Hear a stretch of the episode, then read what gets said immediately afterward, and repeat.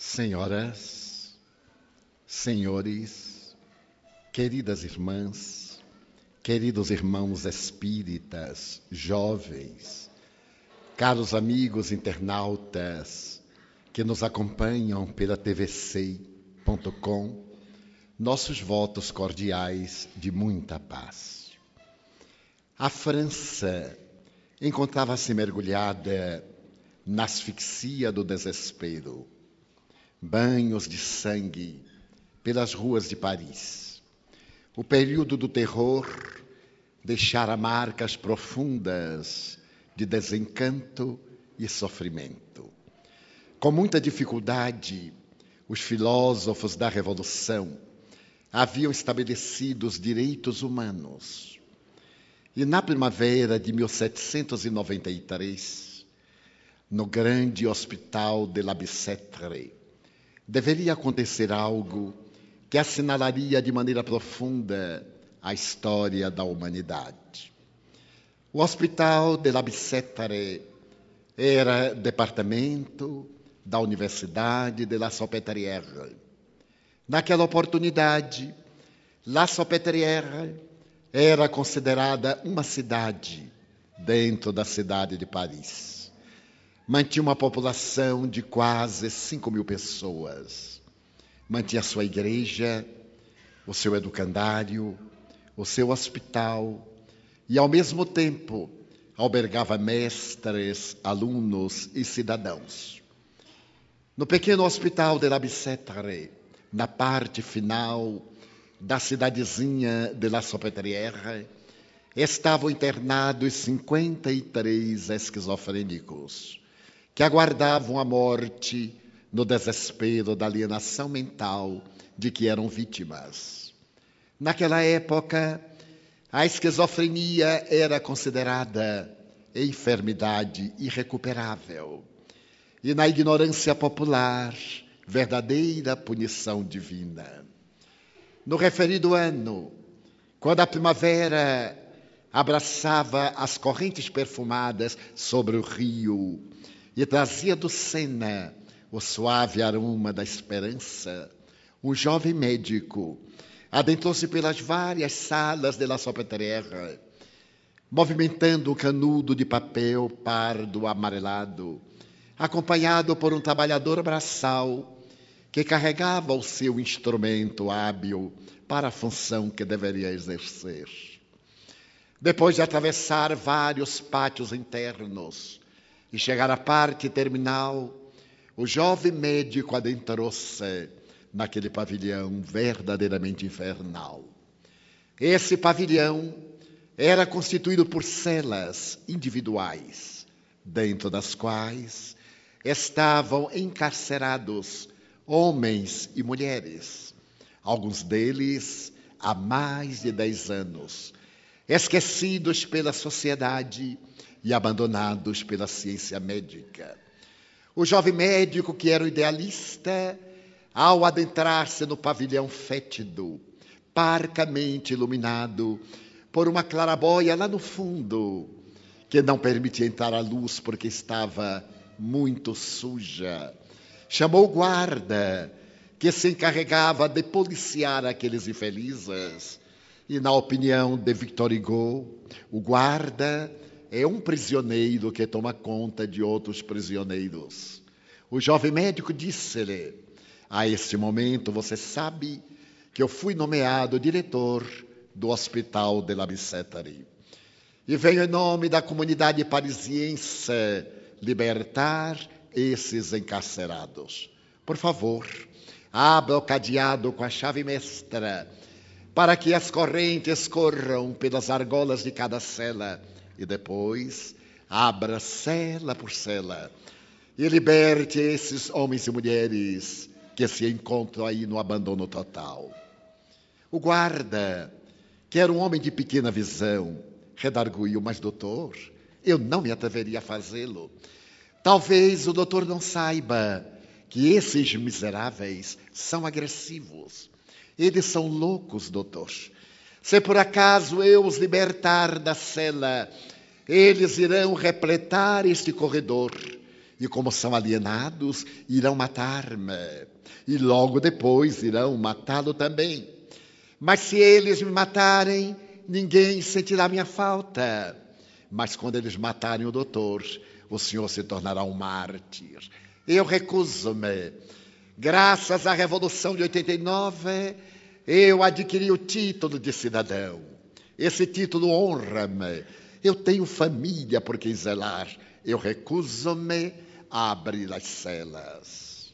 O jovem médico, que esperava esta reação, voltou-se para o trabalhador braçal, que era um serralheiro, e pediu-lhe que se aproximasse da corrente mestra e a partisse, a fim de que, libertados os zelos, se tivesse acesso às fechaduras enferrujadas.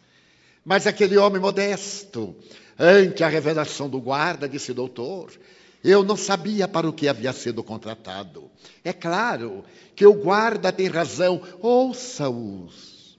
Aquele contubérnio, a loucura, o desespero através de exclamações terríveis, as palavras chulas e obscenas que pairavam no ar, o odor pútrido que saía daquelas celas jamais higienizadas. Eu não me atreveria a fazê-lo, porque se nós os libertarmos, com certeza eles nos matarão.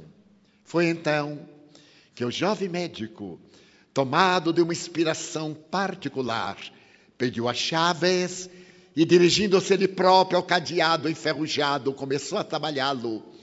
Até que, por um impulso qualquer, a mola abriu-se, a corrente escorregou nos elos de cada porta e ele de porta em porta em cada cela. Começou a abri-la. Quando o guarda observou esse gesto de estoicismo, envergonhado correu em seu auxílio. O que fez também o serralheiro. E menos de uma hora transcorrida, naquele corredor exíguo estavam os fantasmas da loucura. Mulheres desgrenhadas, as vestes despedaçadas, as unhas crescidas cravadas nas terras, o olhar vazio, perdido em um ponto morto, outros alucinados, outros remetados. E naquele pandemônio que se fez natural, um dos idosos começou a rastejar na direção da claraboia, abriu braços e pernas e começou a trepar pela parede, como se fosse fugir, por aquele pedaço de céu que chegava àquele inferno com a luz baça do vidro sujo.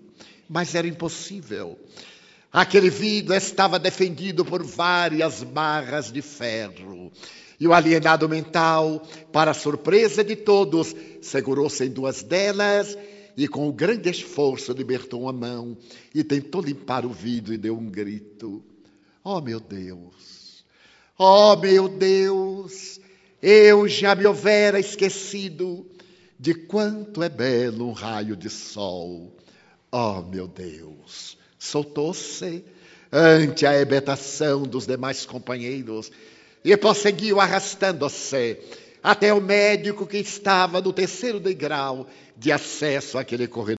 O paciente, que parecia ter recuperado a lucidez, abraçou as pernas do médico e disse entre lágrimas: muito obrigado, doutor.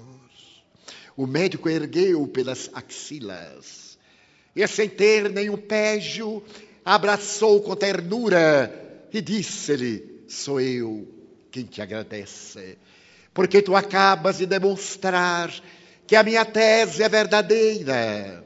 Ele lembrou-se de quando foi convidado para dirigir o hospital de Labicetri.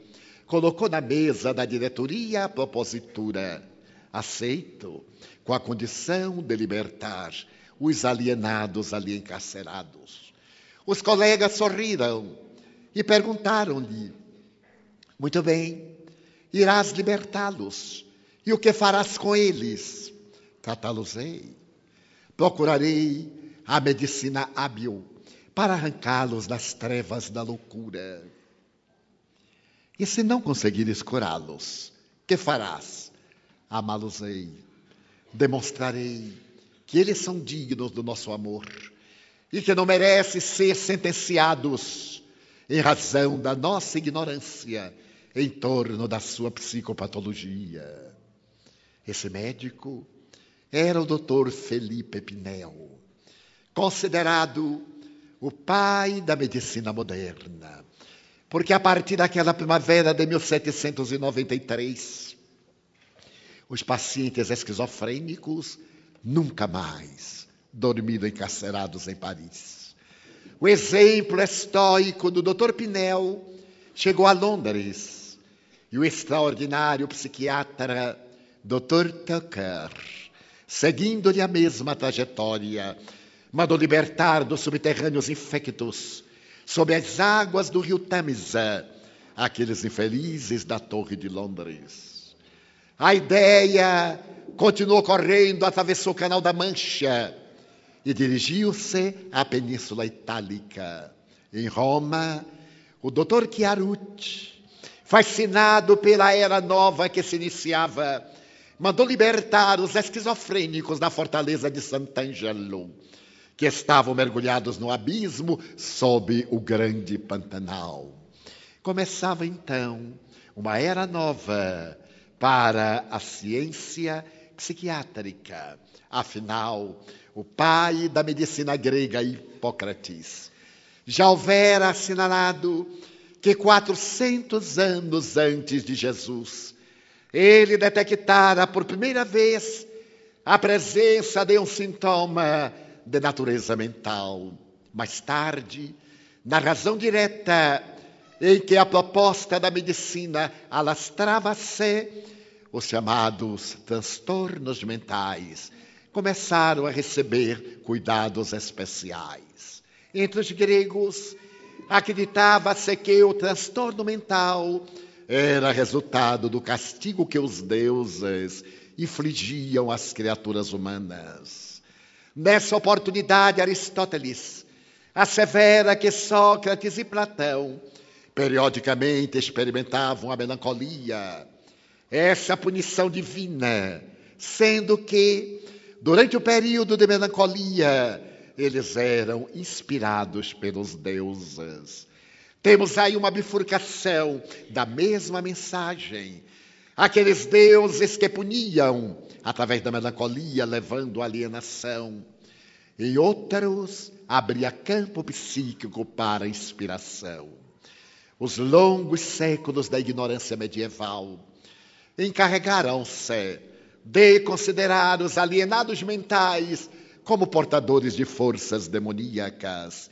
E a Inquisição, na sua suprema ignorância, tentou silenciar-lhes as vozes, ora pelo resultado das psicopatologias profundas, horas outras pela inspiração de Deus, através de punições perversas, na fogueira, no afogamento, nos presídios infectos, nas masmorras inomináveis. Felipe Pinel abre uma era nova para o estudo das psicopatologias. É natural que ainda no século XVIII o cérebro fosse muito desconhecido da própria psiquiatria. Porque uma velha tradição asseverava que a criatura humana pensa pelo fígado e ama pelo coração. Razão porque muitas vezes no Evangelho nós encontraremos Jesus fazendo abordagem. Não se turbe o vosso coração. As boas, como as más palavras, procedem do coração em uma linguagem metafórica, própria para o entendimento da época. Mas desde quando, do fim do século XVII, foi possível identificar os neurônios cerebrais, essas células nervosas especiais que eram diferentes das demais por causa da cauda, denominada axônio, o cérebro passou a merecer cuidados especiais daqueles que se dedicavam a estudar as psicopatologias e os transtornos de comportamento. Foi, no entanto, no século XIX, em particular, que, seguindo a audaciosa coragem do Dr. Felipe Pinel, quase 100 anos após, na mesma Universidade de La Salpêtrière, o notável Jean-Martin Charcot, nas suas memoráveis experiências de terças-feiras, através da hipnose, começou a entender melhor as funções cerebrais. Ignorava-se a realidade da criatura humana e a estrutura desse órgão delicado, esse notável computador que é a mais perfeita obra de engenharia que a humanidade jamais pôde contemplar.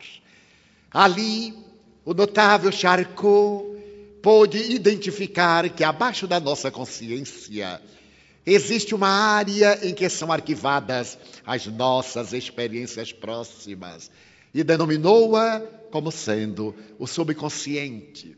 Logo depois da presença de Sigmund Freud, estudando com o eminente patologista e fisiologista, o célebre neurologista e psiquiatra austríaco, iria identificar nas regiões mais profundas do cérebro o inconsciente.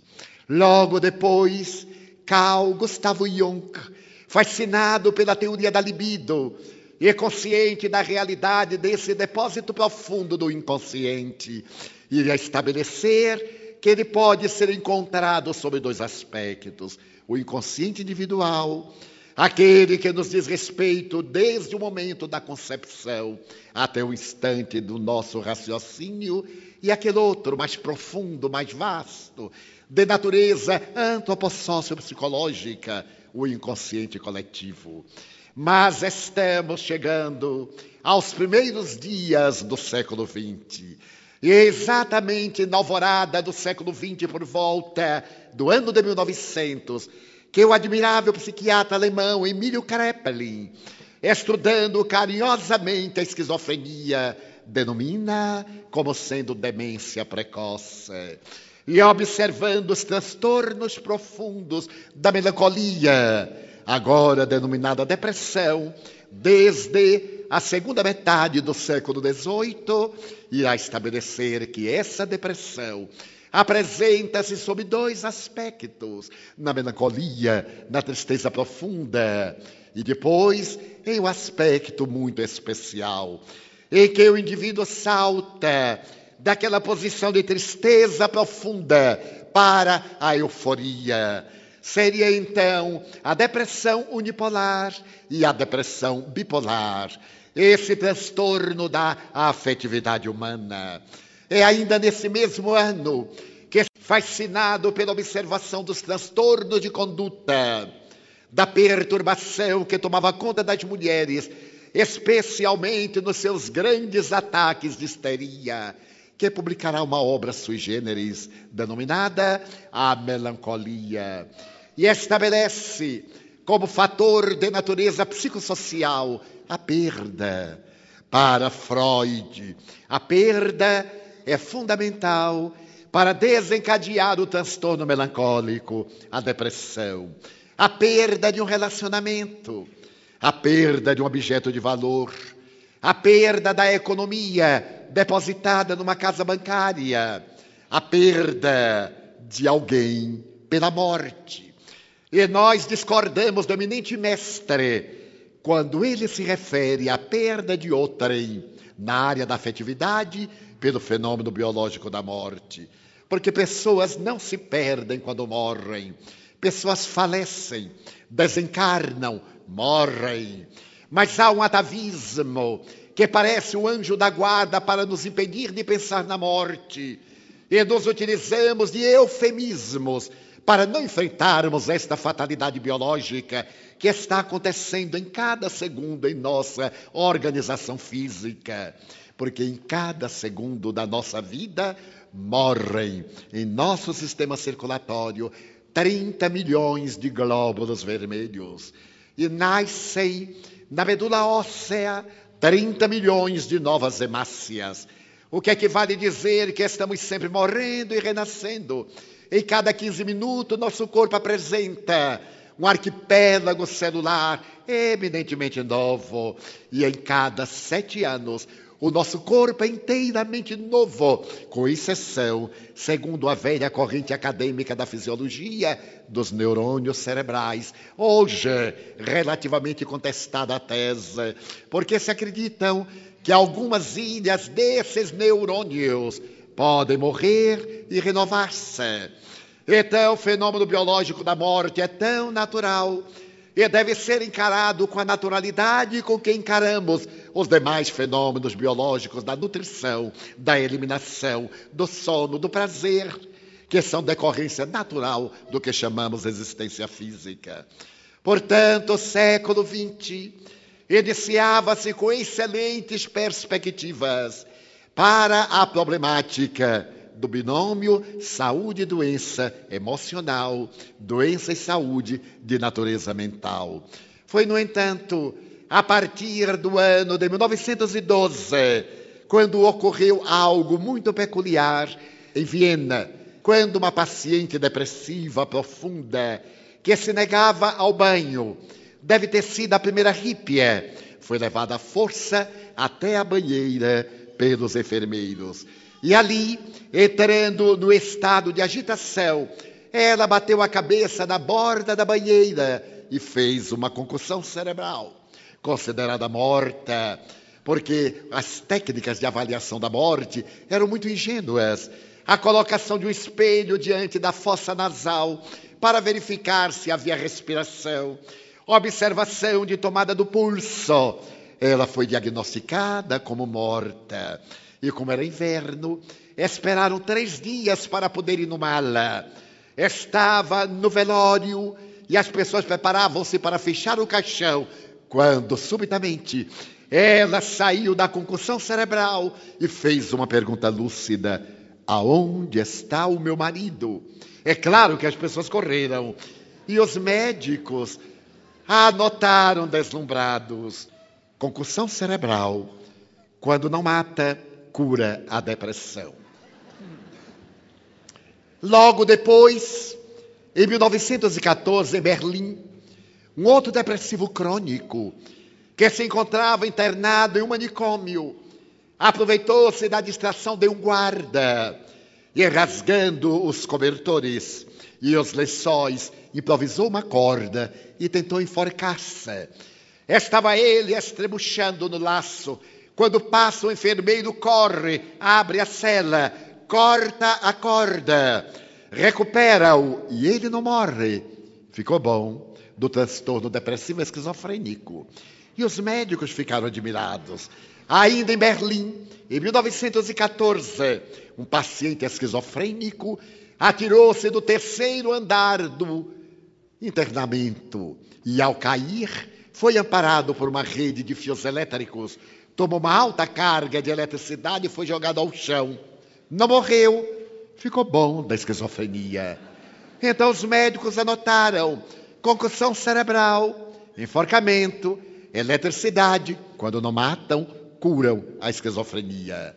Começaram a reflexionar e notaram que havia algo idêntico nesses três acidentes: a anóxia cerebral, a falta de oxigenação das células nervosas.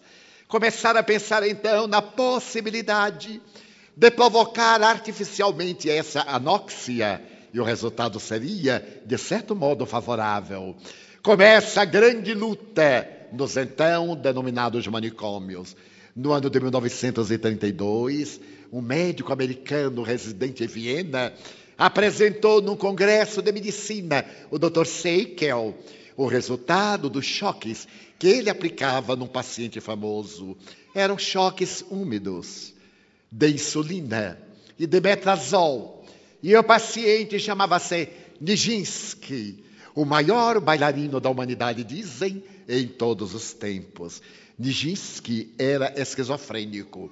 E a sua esposa Romila havia o internado na clínica do Dr. Seikel que depois de aplicar-lhe esses choques especiais, recuperou o paciente, sendo dos primeiros casos de cura médica do transtorno de natureza esquizofrênica. É verdade que Nijinsky teve a posteriori uma recidiva e morreu num grande delírio, Mas a experiência do Dr. Seikel transformou-se em um marco histórico nas psicoterapias para grave problemática. Por volta de 1935, na cidade de Budapeste, um emérito observador dos fenômenos esquizofrênicos, o doutor Stanislav, começou a observar, ao fazer a trepanação craniana de cérebros de pacientes esquizofrênicos e epilépticos mortos, por que, que os esquizofrênicos não tinham epilepsia? E é porque os epilépticos não eram esquizofrênicos.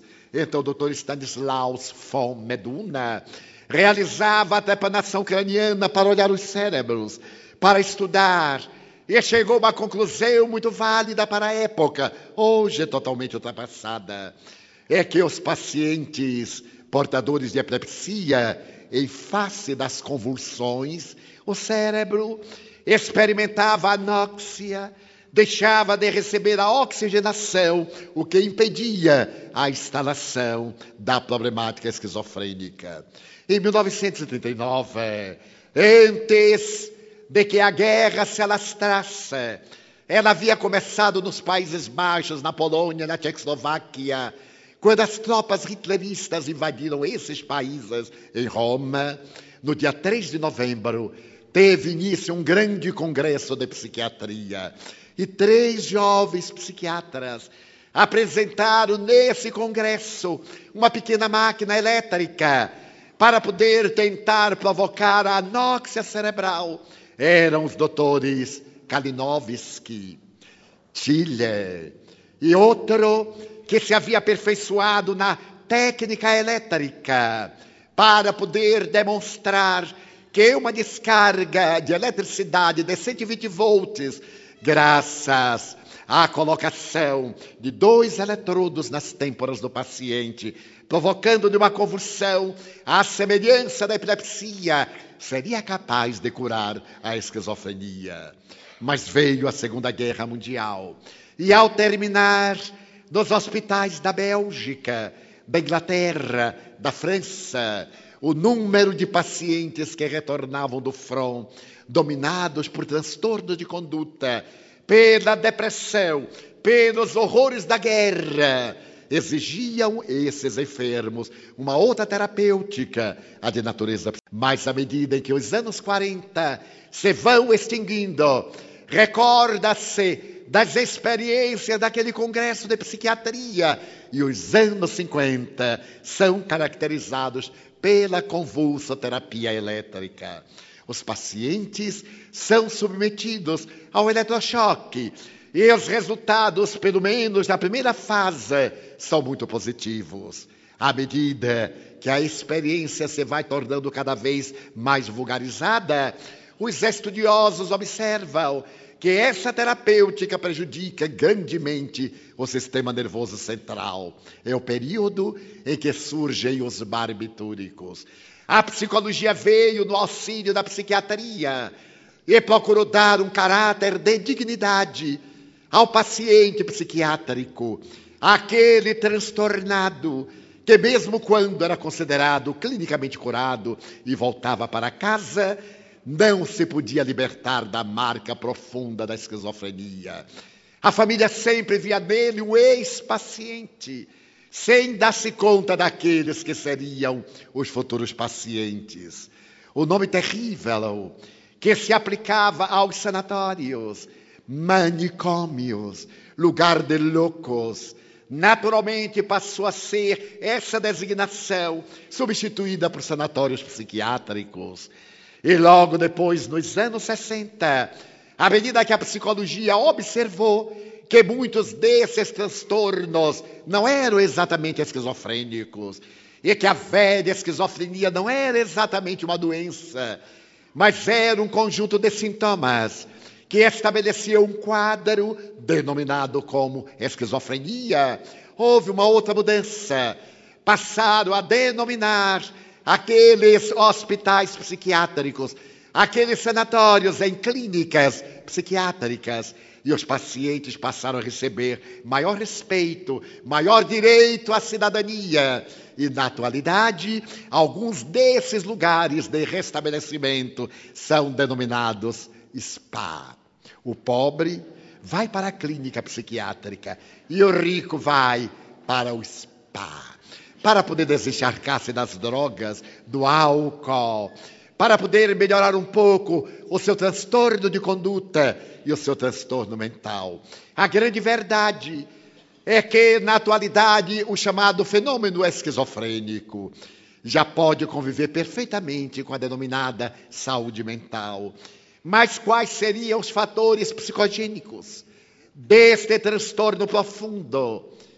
E a psiquiatria anota, por exemplo, a hereditariedade como fator desencadeante dos transtornos de natureza mental ou psiquiátrica para a depressão. Em uma família na qual um dos genitores é depressivo, aquela família tem 30% de probabilidades de ser depressiva também, os seus descendentes. Mas se ambos os genitores são depressivos ou esquizofrênicos, essa probabilidade chega a 70%, o que é muito válido para poder se fazer uma terapia preventiva. Mas nessa mesma oportunidade, pôde-se constatar que havia outros fatores desencadeadores da esquizofrenia e dos transtornos de natureza mental. As enfermidades infecto-contagiosas, as sequelas dessas enfermidades infecto-contagiosas, como sendo preponderantes do estabelecimento de um transtorno de natureza mental.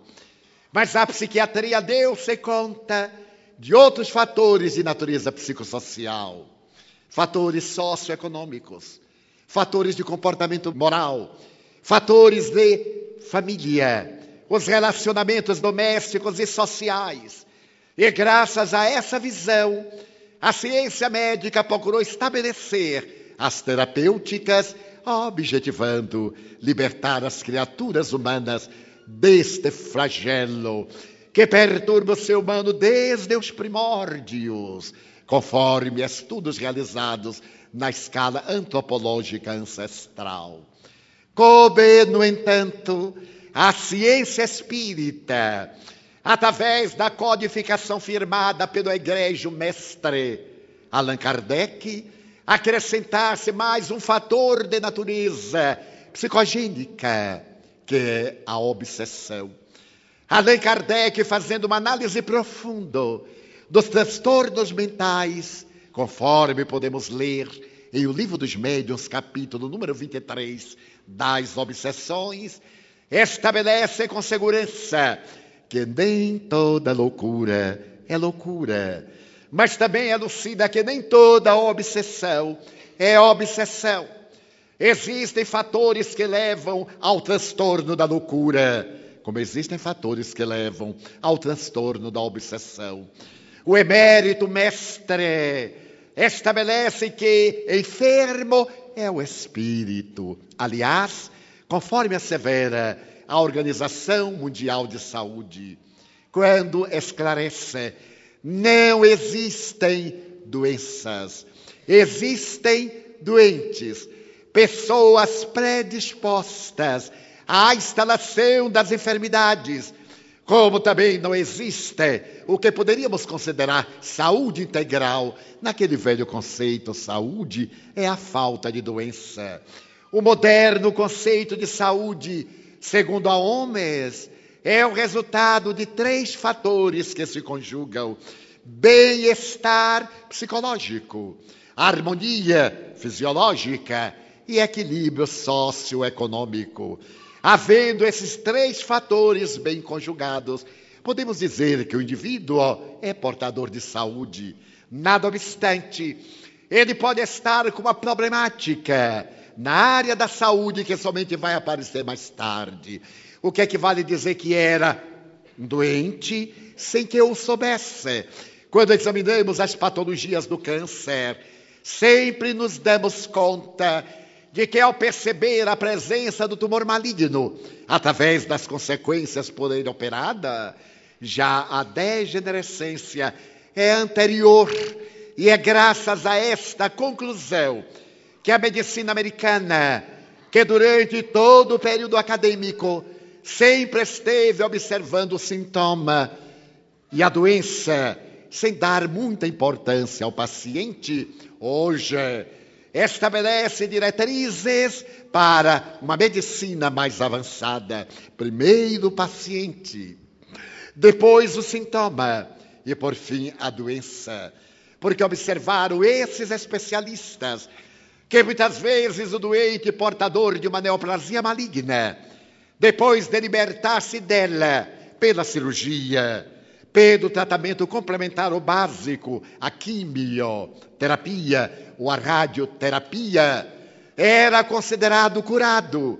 No entanto, havia feito uma grande depressão, porque o estudo médico não havia examinado as causas desencadeadoras daquele fenômeno, a neoplasia maligna. Será que determinado transtorno emocional não seria responsável pelo aparecimento de um câncer de mama, de um câncer de colo de útero, de um câncer de próstata ou de um câncer linfático?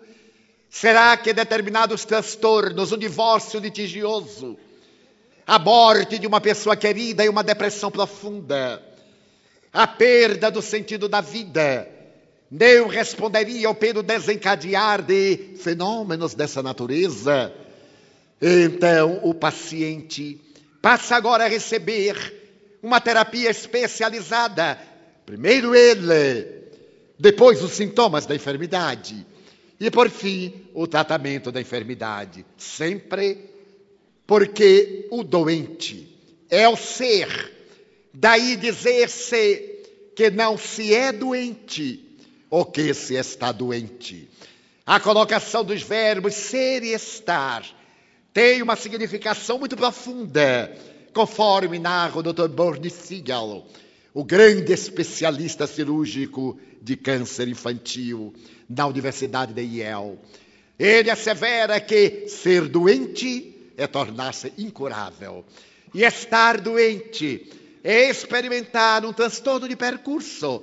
E logo mais, a pessoa, e numa das suas obras maravilhosas, Medicina, Amor e Milagres, ele narra o poder da mente sobre o corpo daquele paciente que está doente e os efeitos danosos daquele paciente que se considera doente. O Espiritismo veio então apresentar a tese de que o Espírito, o ser profundo, esse si mesmo, é aquele que se encontra enfermo graças à sua trajetória evolucionista, etapa a etapa, através das reencarnações. E Allan Kardec demonstra que a tese inicial dos gregos de que os deuses interferiam no destino dos indivíduos, recebe agora uma confirmação algo mais trabalhada. Esses deuses são a consciência, o discernimento, a razão da criatura humana, que ao dar-se conta dos disparates que desenvolve durante a sua estrutura reencarnacionista, estabelece no profundo do ser naquele inconsciente individual da culpa, que escreve no perispírito, que ao se reencarnar, plasma no novo corpo como necessidade depurativa. Então, temos a problemática da loucura, da depressão, essa culpa que muitas vezes se transforma em um conflito, em um terrível complexo de inferioridade ou que joga o indivíduo à fuga psicológica para o narcisismo, para o complexo de superioridade. Essa culpa terrível é o resultado dos seus atos ignóbeis, de que tem necessidade agora de liberar-se através da injunção dolorosa do transtorno de natureza comportamental ou do transtorno profundo de natureza psicótica. Mas analisando a realidade profunda dos relacionamentos humanos. O mestre da codificação estabelece que um grande número daqueles pacientes considerados loucos estão sob a injunção dolorosa de perturbações espirituais. A obsessão apresenta-se numa variedade enorme de manifestações. A obsessão que o Espiritismo detecta não é apenas uma conquista da doutrina espírita. Porque se remontarmos ao Bhagavad Gita, no diálogo notável entre Krishna e Arjuna, iremos observar o insigne mestre orientando seu discípulo na direção da saúde mental para que se possa libertar dos adversários que ele próprio criou das existências pretéritas. O Evangelho de Jesus é rico de fenômenos mediúnicos dessa natureza, denominados como possessões demoníacas. Allan Kardec, por ser um profundo filólogo, conhecedor em mérito de, da língua francesa e de mais quatro idiomas, optou pela palavra subjugação ao invés de possessão. Porque a palavra possessão dava a ideia de que o espírito entrava no corpo do indivíduo, à semelhança de um líquido dentro de um vasilhame, quando o fenômeno não é exatamente assim. Porque o espírito encarnado não se aliena, saindo do corpo para dar lugar a esse invasor. O fenômeno é perispírito a perispírito o perispírito desencarnado com seus arquivos, através da lei de afinidades, a lei de sintonia, é atraído pelo seu algoz de ontem, cujo perispírito está carregado de culpa e tem necessidade de reparar. É como se fosse uma tomada. O plug é a entidade desencarnada que, atraída pela lei natural do reajustamento moral, começa a introduzir-se naquela camada superficial do denominado corpo espiritual pelo perispírito. E a vontade do invasor vai se sobreimpondo ao invadido, a princípio em uma forma de telepatia, uma ideia que chega esporádica. Depois a mesma ideia que se repete por fim, a ideia que se faz mono-manifestação. Ela se vai enraizando até o momento em que se transforma num diálogo. Aquele que recebe a ideia começa a responder, e à medida que esse diálogo se faz, cada vez mais claro, o agente perturbador apossa-se do campo mental, da máquina do pensamento e destrambelha as neurocomunicações através da sua energia carregada de densas vibrações perturbadoras. Vê então o distúrbio de natureza obsessiva por subjugação. Allan Kardec estabeleceu então três fases do período obsessivo. A obsessão simples, que poderíamos considerar como a melancolia. A melancolia na sua primeira fase. Logo depois, a obsessão por fascinação.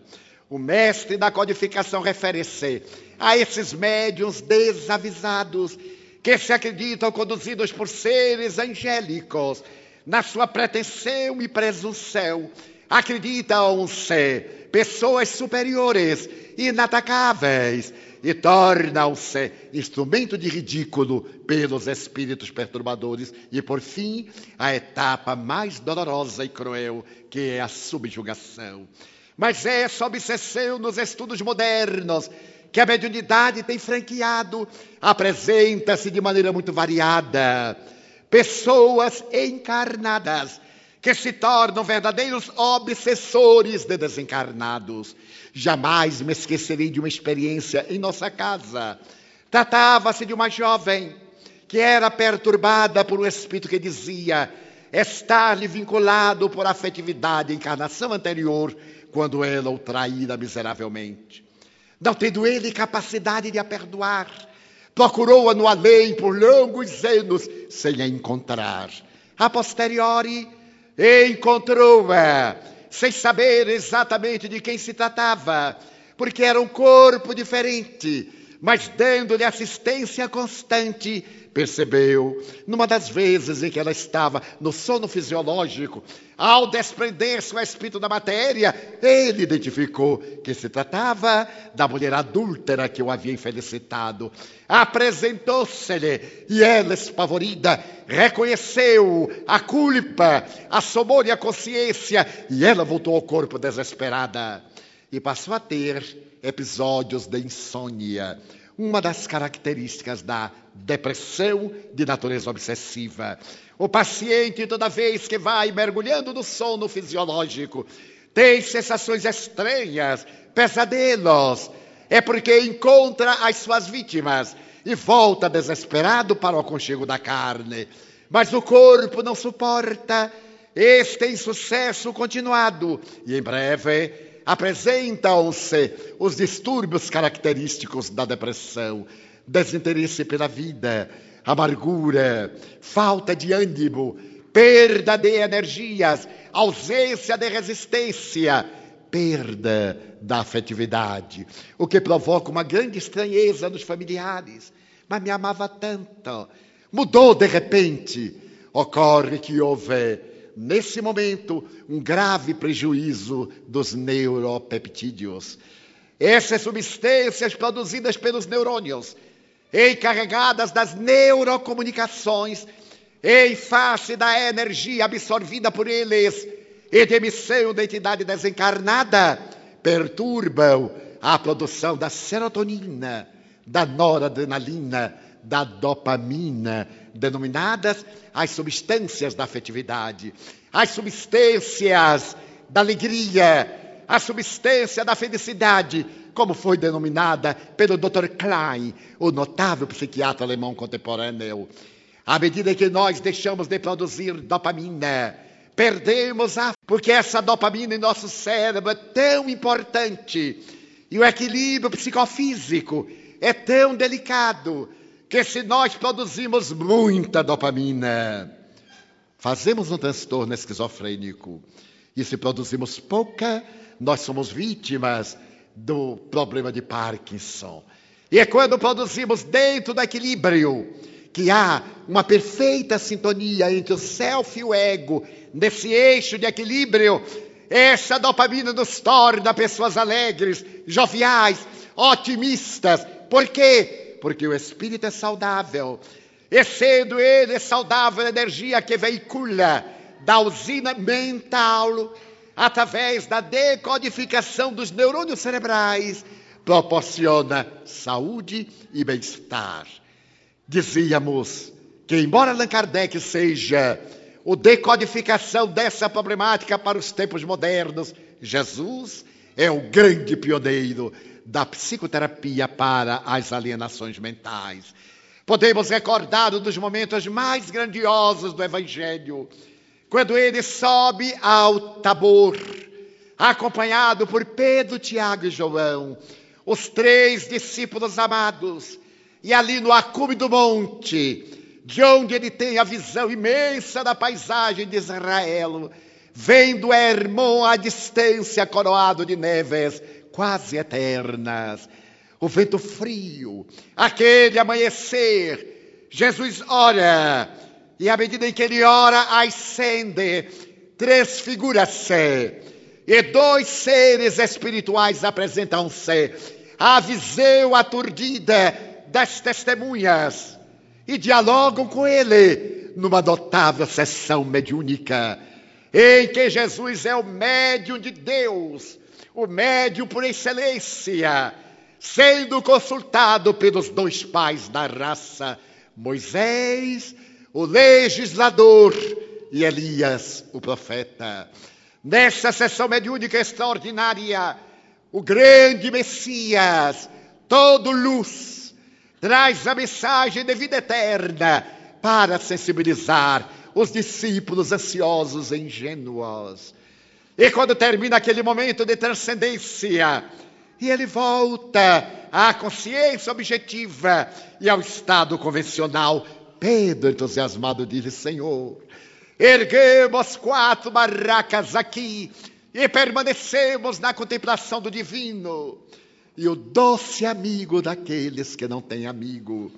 Olha para o discípulo e diz: Não, Pedro, é necessário descer. Descer da montanha, descer do altiplano, seguir na direção do vale, porque é no vale que estão as misérias, o apodrecimento de cadáveres. É da montanha que sai o filete d'água que se transforma no córrego, que se faz rio e que carrega na sua enxurrada os detritos para fertilizar as terras na sua beirada ao longo do curso na direção do mar. É na planície do Esdrelon que estava a humanidade aflita. E ele veio para que esta humanidade tivesse vida, e vida em abundância. E ao descer da montanha, para misturar-se com a multidão desvairada, esfaimada de pão e de paz. Um pai acerca-se de aflito e diz-lhe: Mestre, tem piedade de meu filho, porque um espírito imundo toma-o e o faz convulsionar até babar sangue. Ninguém consegue curá-lo, nem os teus discípulos conseguiram. Jesus olha esse pai aflito e aquele adolescente que estertora, e tomado de compaixão, acerca-se do paciente em uma convulsão de natureza epileptiforme, e penetrando no abismo daquele ser, observa a luta que se trava entre o desencarnado algoz e aquele que houvera sido seu algoz agora na condição de vítima. Então o mestre diz com grande autoridade: Espírito imundo, em nome de meu Pai, eu te ordeno, sai dele. A voz está assinalada pelo poder do seu magnetismo. A força ético-moral transcendental do Mestre chega até esse ser infeliz e expulsa-o daquela ligação eletromagnética entre a desencarnada entidade e o encarnado, libera o plugue desfaz este vínculo fluídico. E o rapaz, então, afrouxa da tensão. A sudorese abundante, o colapso periférico. O mestre toma-lhe da mão. O rapazito abre os olhos e nada mais belo ele vê do que a luz suavemente refletida no dulce do olhar de Jesus e entrega-o a seu pai. Essa notável cena narrada no Evangelho é comovedora. E Allan Kardec mais tarde irá decodificar os detalhes. Espírito imundo, disse o Pai e confirmou Jesus. Mas prosseguindo, quando ele se vai com os companheiros, eis que os amigos perguntam-lhe: por que tu conseguiste e nós não? Porque para essa classe de espíritos são necessários jejum e oração. É claro que eles não entenderam de imediato. E também não entenderam os cristãos primitivos, que estabeleceram o jejum e a oração como fundamentais para que se lograssem determinados resultados. Somente que Jesus referia-se não ao jejum de estômago, porque o jejum de estômago emagrece, não dá moral a ninguém. Referia-se ao jejum moral, à abstinência da cólera, do ódio, da inveja, da competição mórbida, dos fenômenos perturbadores da nossa natureza animal, jejuar ao mal, para ter valores morais que o espírito podia respeitar. E que oração? Orar. Orar em latim vem de os ores, boca. Abrir a boca da alma para esvaziar-se do ego e plenificar-se de Deus. Aqueles cristãos ingênuos estabeleceram que a oração deveria ser o rosário de rezas, de palavras ocas, vazias, sem o acompanhamento do sentimento. E recordo-me, por exemplo, de uma linda parábola de Leon Tolstói. o eminente conde que se fez cristão e distribuiu todos os seus bens com os colaboradores das suas terras. Narra o notável romancista que um dia um sacerdote ortodoxo passava pelo campo e viu mujik, um lavrador, que estava empenhado em trabalhar a terra. Então o sacerdote disse ao jovem com certa empáfia: abandona o arado e veio à igreja orar. E o lavrador disse-lhe: Não posso, eu estou arando. Ao que o sacerdote, depois de meditar, redarguiu: E fazes bem, porque arar é orar. A verdadeira oração é feita de oração. São as nossas ações que oram por nós através dos nossos sentimentos transformados em atos, para aquela classe de espíritos, porque os há de diferentes classes. Estabelecerá mais tarde Allan Kardec quando classifica os espíritos, desde aqueles primitivos aos inferiores, e nessa escala natural, aos anjos, aos arcanjos, aos querubins, às potestades, ad infinitum. A doutrina espírita veio então demonstrar que não se tratava de demônios, demônios que era a corruptela da palavra grega daimon, Sócrates. E segundo Platão, cada indivíduo que nasce, nasce sob a proteção de um daimon, um anjo bom, um espírito tutelar, como dizia Sócrates, que eu aconselhava, que eu inspirava, que eu advertia. Ao ser traduzida a palavra daimon, daimonion, para o latim, ela sofreu uma corruptela e excedeu lugar a demonio, no sentido de entidade perversa, diabólica, o que não corresponde à realidade. Aqueles demônios que perturbavam as criaturas humanas eram espíritos, espíritos da escala inferior, portanto ainda imundos, sem a luminosidade interna que nos liberta de todas as sujidades. Então o Espiritismo veio para poder atender a esses indivíduos, que somos quase todos nós, portadores de transtornos mentais e de transtornos de natureza obsessiva. Mas qual a recomendação da ciência médica e da ciência espírita? Primeiro, cultivar boas ideias. Deus se considerar doente considerar-se em um estado transitório de doença. Asseveram os psiquiatras modernos, como Moreno e outros, o notável autor da dança terapia, quanto à necessidade de o paciente ter uma vida, na medida do possível, natural, normal, apesar das suas esquisitices. E a terapêutica para essas esquisitices está dentro dos quadros dos processos acadêmicos. Por sua vez, nas obsessões, termos cuidado de tratar o paciente não como alguém que tombou no abismo da loucura e que merece rechaço, desprezo, internamento para nos vermos livres. Por volta dos anos 70, uma corrente de psiquiatria antipsiquiátrica apareceu na Inglaterra e celebrizaram-se alguns psiquiatras que proclamavam a necessidade de arrancar, mesmo das clínicas psiquiátricas, esses pacientes para que eles tivessem dignidade à vida, para que tivessem direito ao convívio da família e fosse ao hospital durante o dia, como se ali fosse para um tratamento transitório, mantendo a sua vida social, os vínculos da afetividade na comunidade, exceto nos casos de surto e de desesperação, que necessitam de uma terapia mais cuidadosa. A partir daqueles anos 70, eis que a psiquiatria evoluiu muito e em breve os sanatórios, as clínicas estarão fechadas. Hoje albergam uma grande população de toxicômanos, de alcoólicos, que chegam aos estados de transtorno de comportamento, mas por outra razão, por causa das drogas aditivas, por causa do alcoolismo.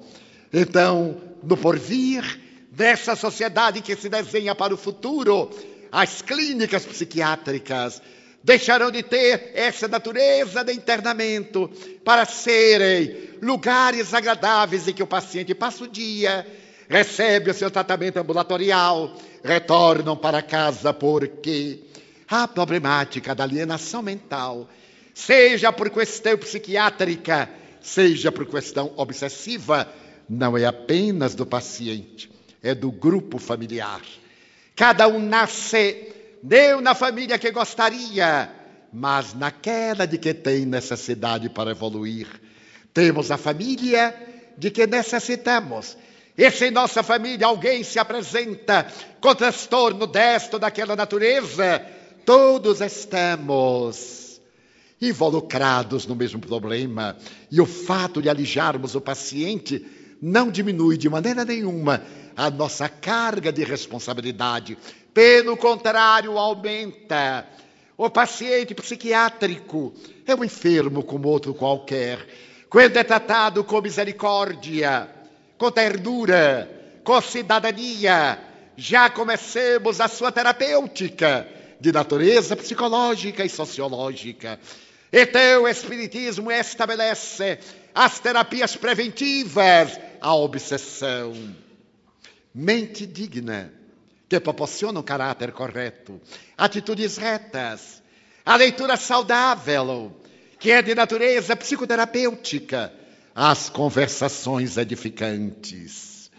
Porquanto as palavras chulas maculam a dignidade do indivíduo, as conversações vulgares atraem entidades de teor equivalente, e é natural que se comprazam deste comércio vampirizador e que os encarnados ainda se satisfazem com as propostas da indignidade e da vilania, a terapêutica da bioenergia, o passe, a água magnetizada, o atendimento fraterno e cordial, as leituras edificantes, particularmente auridas em o Evangelho segundo o Espiritismo, e em um grande número de obras mediúnicas respeitáveis, sem qualquer sombra de dúvida, que vem confirmar a grandeza da doutrina espírita, sem criar qualquer embaraço à codificação. A codificação é ímpar, o seu edifício é monumental, mas ela é baseada na universalidade do ensino.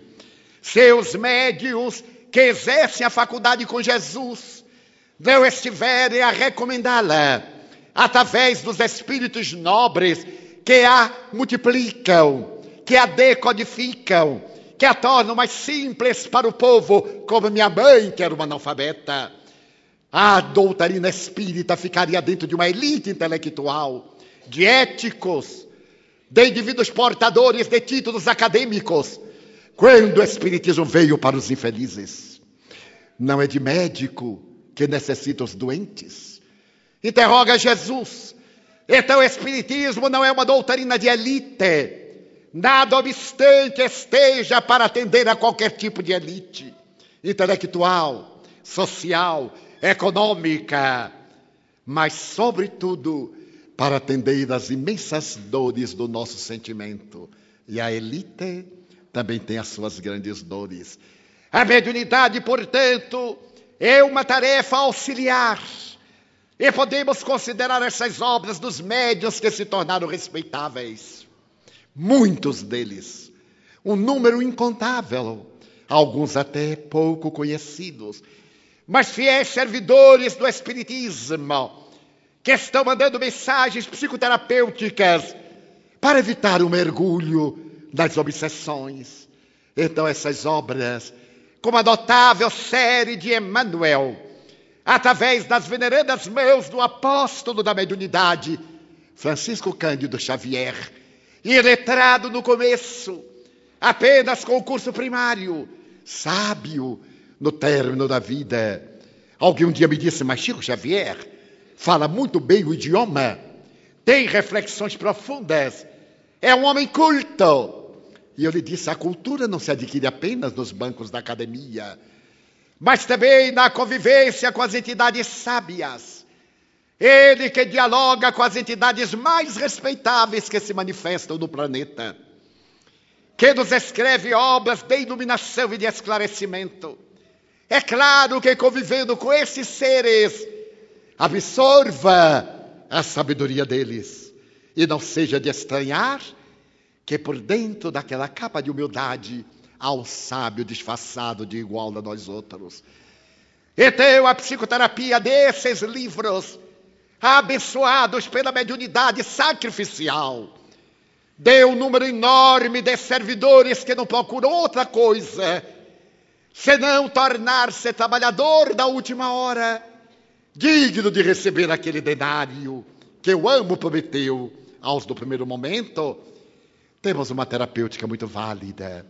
Quantos de nós que temos sido sustentados pela boa. Quantos de nós, em momentos de crise, abrimos um desses livros santificados pelo amor e encontramos a mão dos espíritos nobres apontando-nos as letras para que não tombemos no abismo.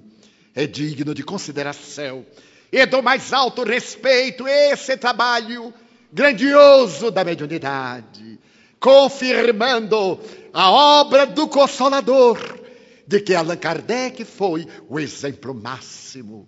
Então, os transtornos psiquiátricos, os transtornos obsessivos, fazem parte do nosso dia a dia, porque este é um planeta de provas e de expiações, ainda e por enquanto, o mundo inferior, porque os espíritos que o habitamos ainda somos espíritos inferiores.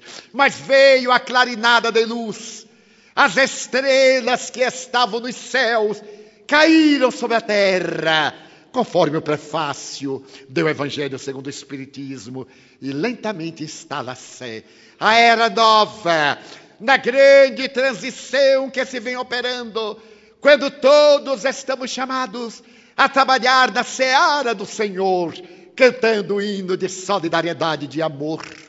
Nunca houve na Terra tanta ciência e tecnologia de ponta como em nossos dias.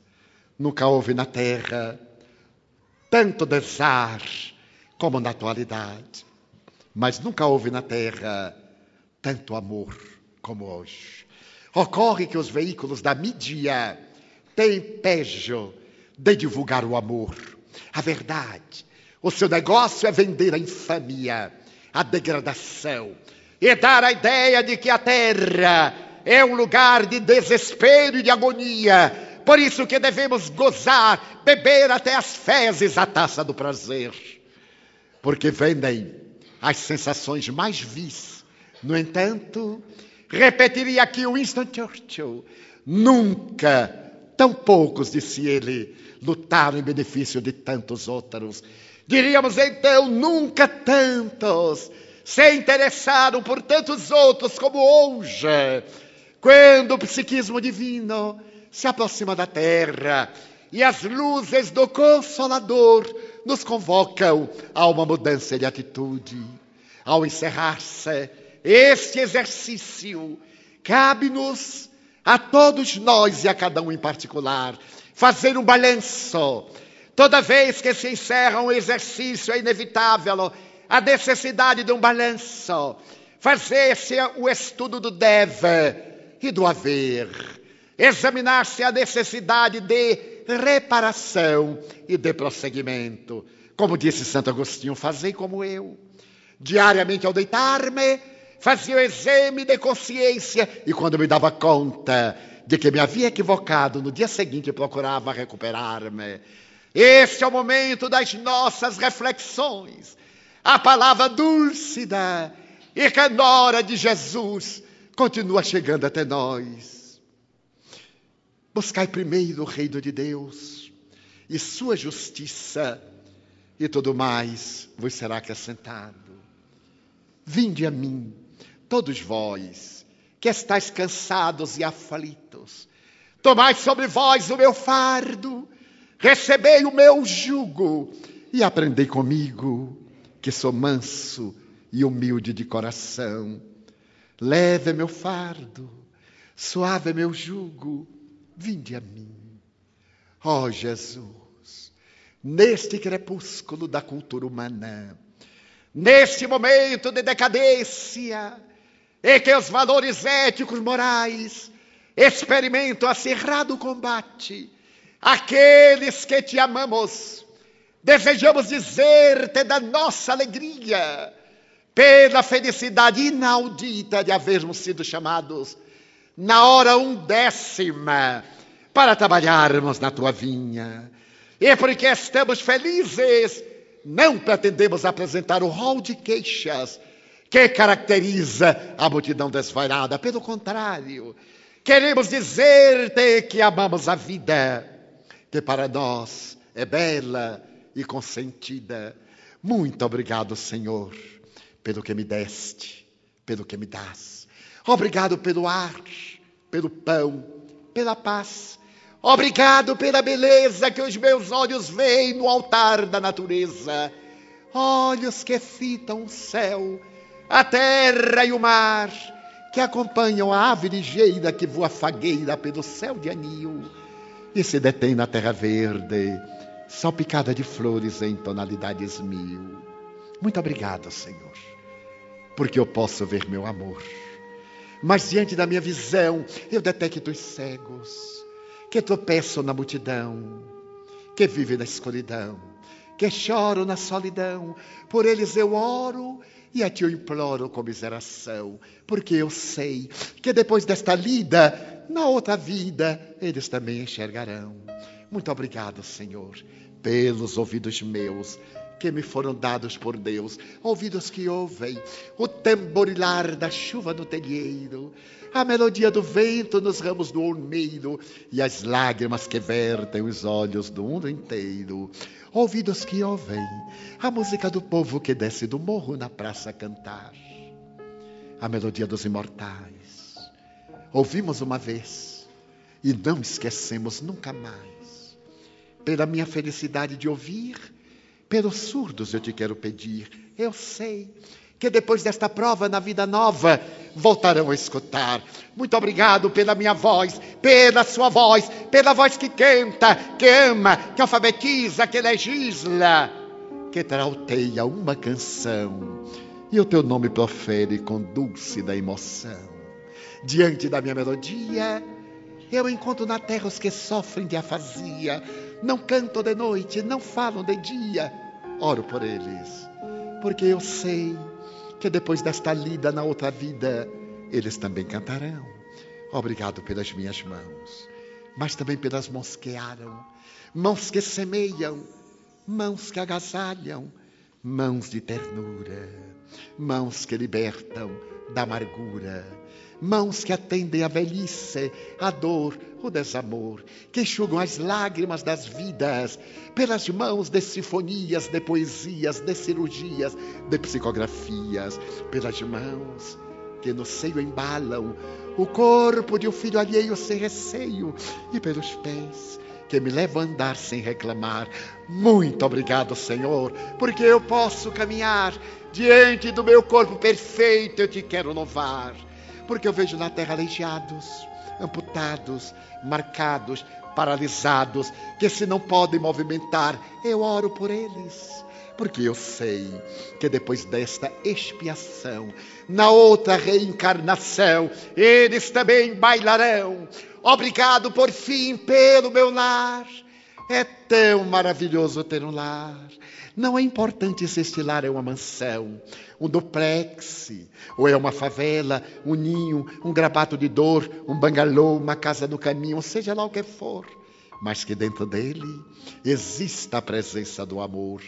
Amor de mãe, ou de pai, de mulher, ou de marido, de filho ou de irmão, a presença de um amigo, alguém que me dê a mão, porque é muito triste viver na solidão pelo menos a companhia de um cão. Mas se eu a ninguém tiver para me amar, nem um teto para me agasalhar, nem uma cama para repousar, nem aí reclamarei. Pelo contrário, eu cantarei. Obrigado, Senhor, porque eu nasci. Obrigado, Senhor, porque eu creio em Ti. Pelo Teu amor. Obrigado, Senhor, pela Sua atenção. Muito obrigado, senhores.